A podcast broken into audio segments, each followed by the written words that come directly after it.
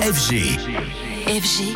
DJ Radio. Anthony, de retour en studio, tu viens nous parler sur FG, c'est normal, de DJ et de live. Oui, et je me suis en fait posé une question qui m'est venue en voyant le nouveau concept de Attic que vous avez très probablement vu dans la série validée sur Canal Plus de Franck Gastambide. Ça fait un moment que l'on s'inquiète à juste titre de l'avenir des clubs en France avec un public qui va plus vers la salle de concert que vers les clubs. En effet, l'électro se déplace aussi dans les salles de concert pour différentes raisons. Une notoriété qui grandit, l'électro qui se démocratise de plus en plus, des shows qui ne sont plus adaptés pour certains euh, au club et une volonté également euh, artistique différente. Mais dans le même temps, on sait bien que le club procure une atmosphère et des sensations qui ne sont pas palpables dans une salle de concert, que ce soit pour les DJ ou bien même pour les clubbeurs présents. Une âme des clubs à préserver à tout prix selon nous, même si euh, nous ne pouvons qu'apprécier qu'un public beaucoup plus nombreux et plus large puisse aller voir un artiste de musique électronique dans une salle de concert. Un vrai dilemme donc pour les DJ tiraillés entre les deux options. Mais en voyant ce nouveau concept du rappeur Attic, on peut se demander clairement